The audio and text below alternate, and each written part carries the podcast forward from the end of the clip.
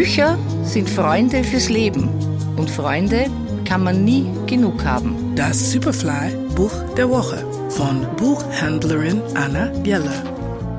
Endlich wieder neue Buchtipps, diesmal direkt aus der Buchhandlung. Und dieser folgende Tipp, der liegt mir besonders am Herzen, weil er einfach zu unseren Zeiten passt. Leider. Hans Zeisel Marie Jahoder, Paul Lazarsfeld, Die Arbeitslosen von Marienthal. Ein soziografischer Versuch über die Wirkungen lang andauernder Arbeitslosigkeit.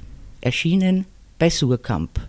Diese erstmals 1933 veröffentlichte Arbeit ist ein Grund- und Begründungstext soziografischer Forschung. Ihr Ziel war es, mit den Mitteln damals moderner Erhebungsmethoden ein Bild von der psychologischen Situation einer Arbeitslosenpopulation, in dem Fall Marienthal in Niederösterreich, zu gewinnen. Zwei Aufgaben mussten gelöst werden. Eine inhaltliche, zum Problem der Arbeitslosigkeit Material beizutragen und eine methodische, einen sozialpsychologischen Tatbestand umfassend darzustellen. Wochenlang waren die Forscher in Marienthal hatten direkt Kontakt mit den Menschen und haben auch gesehen, wie diese Situation die Menschen verändert.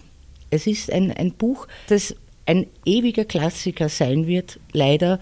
Und ich empfehle es jeder Mann und jeder Frau, wenn man sich interessiert für diese Phänomene. Und wer das aber nicht lesen will und keine Zeit für das Buch findet, dem empfehle ich die Verfilmung von Karin Brandauer mit dem Titel Einstweilen wird es Mittag. Der Superfly-Buchtipp dieser Woche Hans Zeisel, Maria Hoder und Paul Lazarsfeld, die Arbeitslosen von Marienthal, erschienen bei Surkamp. Lesen aus Leidenschaft. Anna Jeller ist Buchhändlerin in der Margaretenstraße. Ihr Buch der Woche online auf superfly.fm.